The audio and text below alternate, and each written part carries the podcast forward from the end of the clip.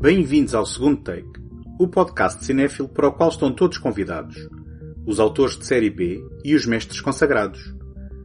O meu nome é António Araújo e, neste episódio, proponho uma sessão dupla inspiradora para ajudar a levantar o espírito, com Bem-vindo Mr. Chance, filme de 1979 de Al Ashby, e Local Hero, realizado por Bill Forsyth em 1983.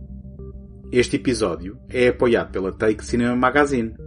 Em take.com.pt encontram críticas, artigos, passatempos, trailers e todos os números editados da revista. What the world needs now is love, sweet love. It's the only thing that there's just too little of. What the world needs now is love, sweet love. No, not just for some, but everyone. Local Hero, filme de Bill Forsyth de 1983, revela-se, sempre que o revejo, como um singelo raio de sol de otimismo e humanidade. Ironicamente, foi preciso receber de oferta uma cópia em DVD do meu fornecedor de gás para finalmente o ver há uns anos. Sim, ouviram bem. No Conselho de Cascais, houve uns quantos natais em que o presidente da companhia que nos fornece o gás canalizado ofereceu filmes e livros juntamente com cartas inspiradoras. E assim, ao revê-lo recentemente, inspirei-me a lançar no Facebook o apelo para que me fizessem chegar títulos de filmes que, como escrevi na missiva, vos façam sentir um quentinho por dentro e restituam, nem que seja só um pouquinho, a fé na humanidade. E sim, eu sei que repararam na utilização dupla do diminutivo inho numa só frase.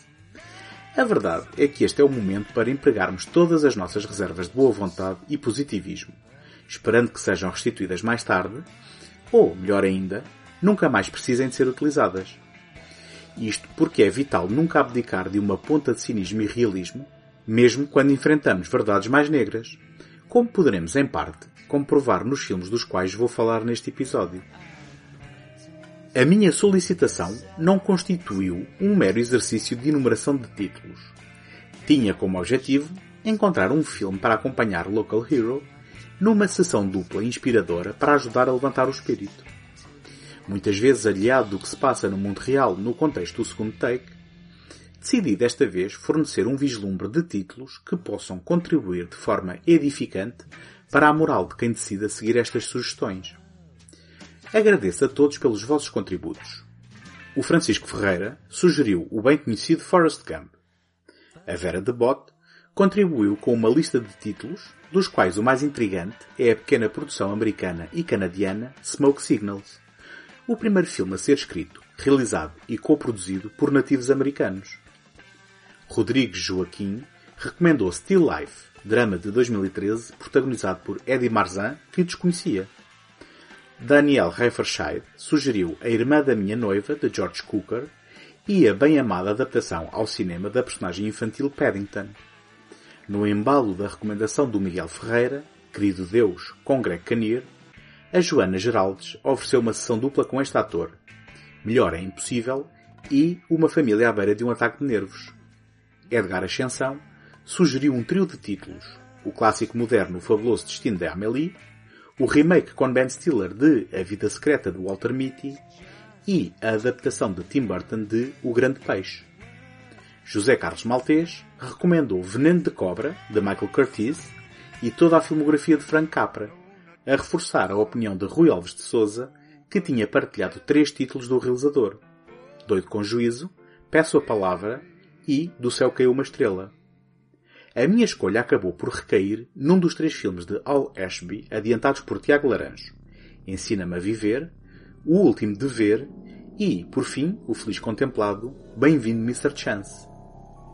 Escolhi este filme de 1979, originalmente intitulado Being There, por ser uma pequena pérola com a extraordinária e derradeira interpretação para cinema de Peter Sellers, também ele no papel de um peixe fora de água, como em Local Hero, por partilhar com este aproximadamente o mesmo espaço temporal e o mesmo zeitgeist, e por lidar com temas semelhantes, tais como o capitalismo, as esferas de poder, a identidade, o sentimento de pertença e o modesto mas decisivo papel do indivíduo na comunidade. Curiosamente, há um outro tenue ponto de ligação entre os dois títulos. Burt Lancaster, o magnata Felix Harper em Local Hero, tinha sido a primeira escolha para interpretar o magnata Benjamin Rand em Being There, papel que veio a valer a Melvin Douglas um Oscar. I'm Chance, the gardener. The gardener? Yes. Since I was a child, I worked in this garden. Then you really are a gardener. Oh, yes. May I ask your name?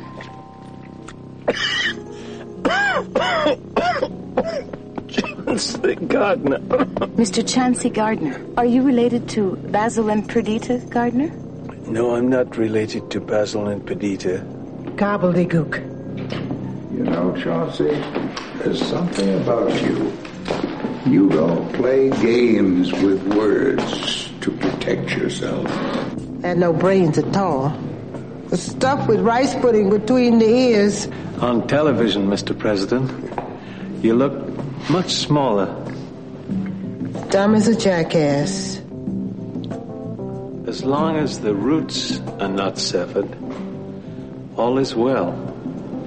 And all will be well in the garden. Peter Sellers é Chance, um jardineiro de meia-idade que, por ter vivido toda a sua vida dentro das quatro paredes da mansão do seu riquíssimo guardião, tem um coração puro e infantil. Tudo o que conhece da vida aprendeu através da televisão, a sua companhia permanente. Quando o velho, como carinhosamente lhe chama, morre, Chance é forçado a sair da casa que sempre conheceu, lançado literalmente numa odisseia ao desconhecido. A dura realidade das ruas do Washington DC. Intrigado por descobrir que o mundo real não obedece ao carregar dos botões do controle remoto que levou consigo, Chance é acolhido na sequência de um pequeno acidente por Benjamin Rand, um magnata milionário doente e acamado, interpretado pelo veterano ator Melvin Douglas, e pela esposa Eve, encarnada por Shirley MacLaine. Os balbucios sobre jardinagem do ingênuo protegido dos Rand é confundido com pertinentes declarações sobre vida e política por quem o rodeia, tornando-o numa celebridade mediática depois de, numa reunião com o presidente dos Estados Unidos da América, Bobby, interpretado por Jack Warden, de quem Benjamin é confidente próximo, Chance impressionar de tal forma o líder da nação que este acaba por o citar num discurso televisivo ao país. Entretanto, Eve começa a sentir um irresistível desejo por Chance, com o aval do seu moribundo marido. Excuse me. Could you please tell me where I can find a garden to work in? A garden? What you growing, man? There is much to be done during the winter. I should start the seeds for the spring and work the soil. Oh, Bullshit. Who sent you here, boy? Did that chicken shit asshole Raphael send you, boy? No. Mr. Thomas Franklin told me I must leave the old man's house. He's dead, you know. Dead my ass. You tell that asshole if he got something to tell me to get his ass down here himself. Got that, boy? Check it out. What? He's dead. Come on, man. Jimmy came You like the wrong way, Bring your toy. Put your card. Come down. Now move, Humpy. Slice that Before I cut man. your white ass. If I see Raphael, I will give him your message. Good day. Yeah, you want to have a good day? Adaptado por Jerzy Kosinski, do romance da sua própria autoria, e realizado por Al Ashby no topo da sua forma, Being There, e perdoem-me os truísmos a que por vezes recorro, é um filme como já não se fazem hoje em dia. O seu singelo conceito, assente totalmente na presença de Peter Sellers, poderia resultar noutras mãos numa comédia desbragada e pouco subtil. O que Ashby consegue é uma invejável tranquilidade na encenação, uma narrativa paciente levada por uma corrente de fina ironia, ajudada pela fotografia de Caleb da Chanel e pela edição de Don Zimmerman, que mantém um equilíbrio de tons que, se não está carregada de piadas e gargalhadas, não nega o humor de muitas das situações e a convicção da sua premissa, levando-o a cabo com confiança. Fulcral neste sucesso é a gigante interpretação de Peter Sellers, Gigante, não de expressividade e ostentação, mas sim de contenção, subtileza, empatia e, talvez acima de tudo, verosimilhança. Imprescindível para enraizar o filme numa realidade reconhecível. As long as the roots are not severed, all is well, and all will be well in the garden.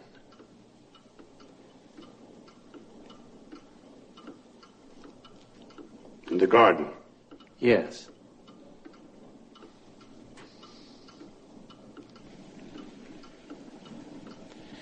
In a garden, growth has its season.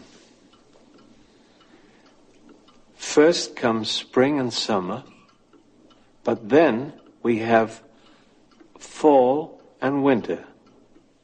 And then we get spring and summer again.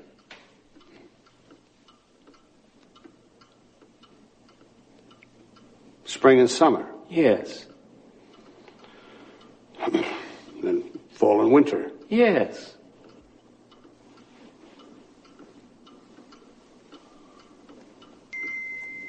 I think what our insightful young friend is saying is that we welcome the inevitable seasons of nature, but we're upset by the seasons of our economy.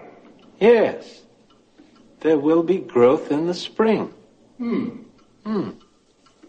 Hmm. E, na sua aparente simplicidade, Being There é um filme que não revela os seus trunfos facilmente. Reconhecemos os temas que endereça, mas qual a sua tese? Estará a dizer algo sobre a influência da televisão? A forma artificial e superficial como molda o entendimento do mundo de quem dela se alimenta exclusivamente? Ou será que nos mostra a beleza na modéstia e nos pensamentos singelos, ao ponto de banalidades sobre jardinagem parecerem verdades filosóficas capazes de abalarem a rotina de quem automatizou o seu papel na engrenagem do sistema? Ou será que é uma crítica à competência, ou falta dela, dos responsáveis governamentais e estatais, embrenhados numa conspiração autoalimentada, conforme tentam descobrir o passado e as intenções de Chance? Ou será que revela uma consciência social, comentando sobre o fosso das classes, a obscenidade dos privilégios dos muito ricos, incluindo acesso ao Presidente da Nação, contrastando com a falta de oportunidades dos desfavorecidos? Ou ainda sobre o racismo latente na sociedade americana? Ou será que é apenas uma simples história sobre a atração refrescante da originalidade, da diferença?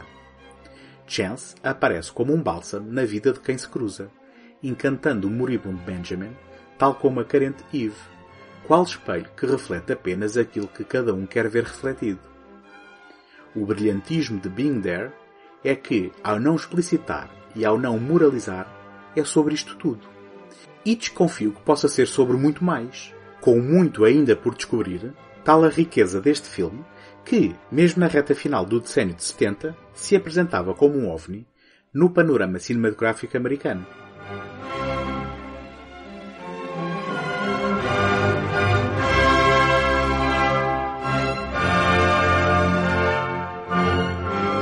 A contribuir para o encanto, Being There tem uma inesquecível e enigmática cena final sobre a qual me escusarei a lançar hipóteses de leitura. Tal como o resto do filme, convida às múltiplas interpretações, oferecendo-se como um espelho para cada um retirar também as suas próprias conclusões. Da fornada da nova vaga americana, Al Ashby é possivelmente um dos nomes mais injustamente ignorados, sendo urgente descobrir a sua obra. Em Being There, domou o difícil Peter Sellers e arrancou-lhe uma interpretação memorável na construção de uma personagem de antologia naquele que ficaria como o seu extraordinário filme de despedida.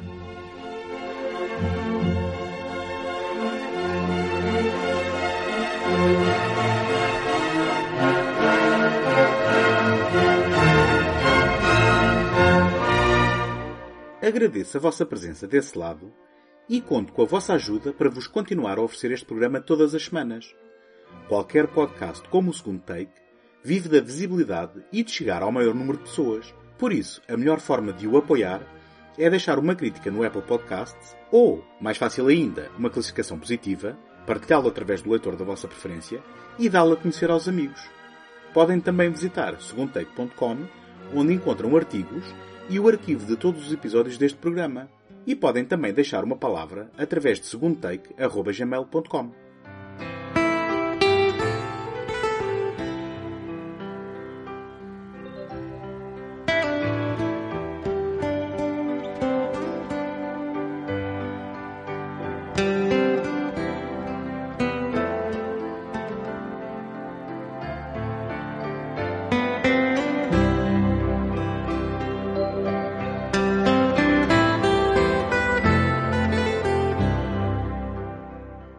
Tal como Bem-vindo Mr. Chance, Local Hero é um filme discreto cuja reputação tem perseverado e crescido pacientemente ao longo dos anos.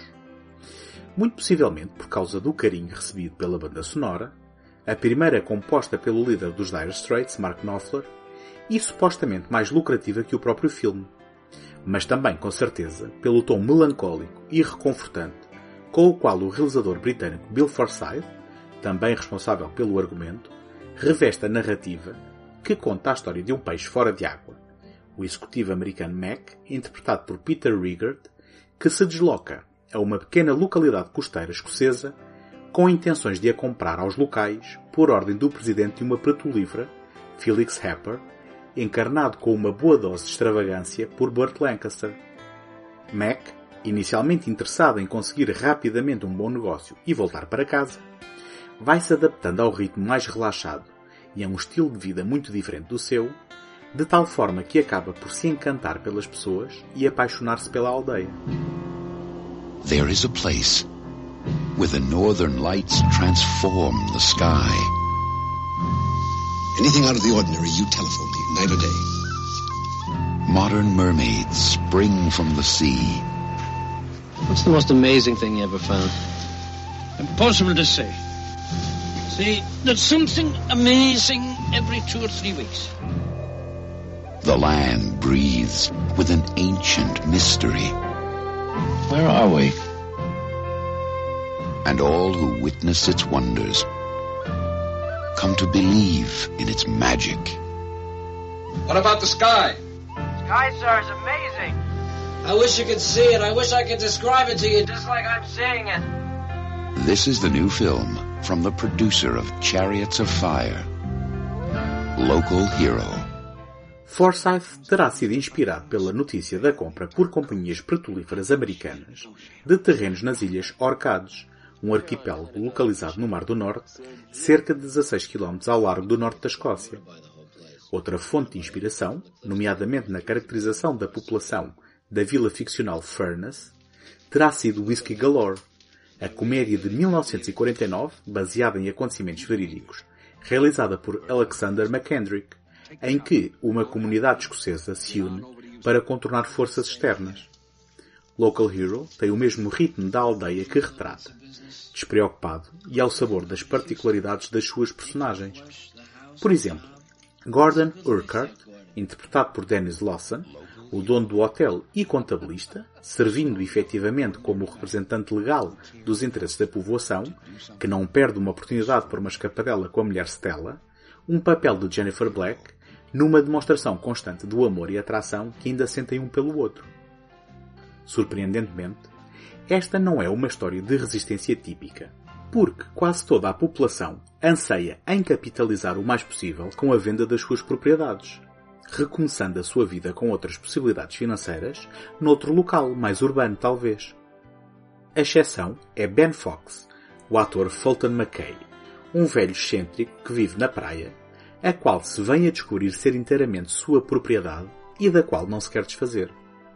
As suas ambições de vida estão cumpridas. Tudo o que precisa são os frutos do mar. Além do peixe, as correntes por vezes trazem surpresas inesperadas e a companhia noturna das estrelas e das ocasionais auroras boreais, um dos interesses de Happer, ansioso por descobrir um cometa para lhe dar nome. Ao solicitar a Mac relatórios regulares sobre o céu de Furnace, vai contagiá-lo com o fascínio exercido pelo manto estrelado que cobre o lugar, muito por culpa da magia de cores proporcionada pelas ditas auroras. What's happening up there? That's the Northern Lights, Mac. the heck is that? It was pretty technical. Nice though, isn't it? I need you. Gotta have, gotta have pens. Great. I have I'm Thank you for calling Knox Oil and Gas. Thank you for calling, calling Knox Oil and Gas. Mr. McIntyre in Scotland, Mr. Happer. Should I transfer him to Mr. Fountain? No, no, no, uh, let me have him. Yes, sir. Happy here, McIntyre. I'm watching the sky, sir. It's doing some amazing things. It's got everything. Reds, greens, kind of sh- shimmering, and it's got a noise too, like a far-off thunder, only it's softer. I wish you could see it. I wish I could describe it to you just like I'm seeing it. Be more specific, McIntyre. You're my eyes and ears there. Give me details. Sir, I'll give you the colors first, sir. It's white and green and red. I'm sorry, that's the phone box. Oh, it's blue. It's just blue. It's like a, it's like a shower of color. Tell him it's the Aurora Borealis. I have some more information, sir. It's the Aurora Borealis, but it's beautiful. Ah, you're a lucky man, McIntyre.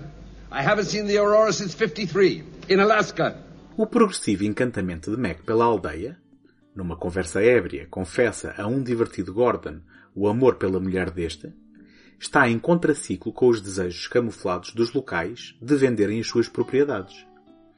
Cansados do trabalho duro, toda a população vai fingindo indiferença para forçar um negócio mais lucrativo. Mesmo não incitando uma luta pela defesa da terra, esta é uma comunidade unida que não enjeita à integração, como podem atestar o padre de origens africanas ou o visitante habitual oriundo da União Soviética. Por outro lado, o filme de Bill Forsyth, recheado de pormenores deliciosos e subtilezas, revela uma subcorrente de preocupação ecológica encarnada por Marina, uma investigadora marinha interpretada por Jenny Seagrove, por quem o contacto escocês de Mac, Danny Olson, se deixa encantar, num divertido papel de um novíssimo Peter Capaldi. E encantar é a palavra certa, pois Marina apresenta-se a Danny literalmente como uma sedutora e ingênua sereia saída do mar, acreditando que a presença dos forasteiros se deve à concretização de um projeto seu para um centro de investigação marinho. Look at this. Hawaii. I can get you five or six miles of Hawaii, no problem. Or look here, Australia. Look at look at that sand. Oh, yes. I didn't, uh, well, I mean, they look like very nice beaches, Mr. McIntyre, but see, I only need the one. I have this here. I don't need another one. Besides, I'm not sure that there's a, a living in any of these beaches. I mean, you've got to go into that kind of thing in detail. I'll buy you any beach you want. And I'll give you 750,000 pounds to set yourself up with. It'll give you some security in the early stages. Yeah, I what mean- do you say? You're great at talking with the big numbers, Mr. Uh, McIntyre. See, look, you're good at numbers, eh? Part of my job, yes. Right. Would you give me a pound note for every grain of sand I hold in my hand? Now you can have the beach for that. There, eh? Saved you a pound or two, eh? Come on, Ben. I don't want to play games. Let's negotiate in a businesslike way. Oh dear, oh dear. I mean, you could have had a very nice purchase there, Mr. McIntyre. I can't hold much more than 10,000 grains of sand in my hand at a time. Did you think it would be a bigger number? Took advantage of me, Ben. Did I? How about a hatful of sand? I know, no. I mean, that wouldn't be businesslike. Com a chegada a Furnace de Felix Happer, nunca se chega a esperar o pior. Este é um filme de realidade mágica que nos permite sonhar e suspirar durante um par de horas por um mundo melhor. Permitam-me só um à parte curioso. Em 2012, anos antes de Donald Trump se candidatar à presidência dos Estados Unidos da América, Bill Forsyth denunciou num artigo publicado no Guardian. Reagindo ao documentário de 2011 que acabara de ver, You've Been Trumped, Forsyth fez uma comparação inevitável entre a exploração corporativa retratada no seu filme e o cocktail maligno de bullying egoísta à volta de um campo de golfe que Trump estava a construir em Aberdeenshire, na Escócia, num paralelismo inevitável com o Local Hero. Forsyth acrescentou maliciosamente que Trump se apropriou pelo menos da capa de cachemira do meu vilão ficcional dos anos 80, Happer, sem possuir nenhuma da humanidade tridimensional dessa personagem. Na verdade, o excêntrico magnata que, nas cômicas cenas passadas na América, se tenta livrar de um psicólogo charlatão decidido a tratar Happer através do abuso verbal e ameaças de abuso físico, ao conhecer o irredutível Ben Fox, encontra pontos em comum com o descendente do sócio que deu nome à sua firma, apesar do percurso de vida de ambos em polos completamente opostos. Também o magnata se deixa encantar com a simplicidade da vida de Ben e, decidido a ficar na Terra pessoalmente para contemplar os céus, decide trocar o projeto que destruiria Furnace pela proposta de Marina, prometendo rendimento para todos, se bem que não o sonhado pela população pela iminente venda, agora desfeita. Está na hora de Mac acordar do sonho e voltar à vida real.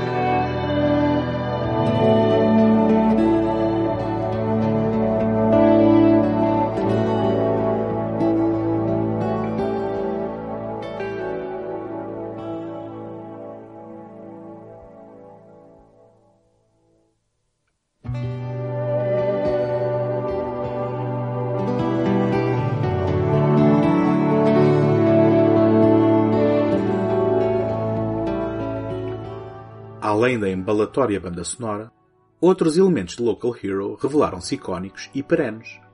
Apesar de as filmagens terem decorrido em diferentes locais, para compor os vários lugares da aldeia ficcional, um dos elementos mais memoráveis foi captado na aldeia de Pennon, a cabine telefónica vermelha em frente ao hotel.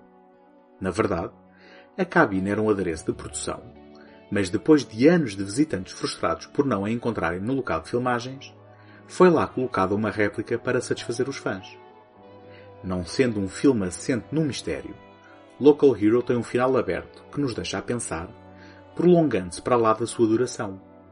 Depois de Mac chegar a casa com um ar saudoso, regressamos a Furnace e ouvimos o telefone da cabine vermelha a tocar. Será Mac? Alguém atenderá? O que reservará o futuro para os habitantes da aldeia? Alguma vez Mac lá regressará? Ou tornar-se-á esta viagem num sonho melancólico e mal lembrado.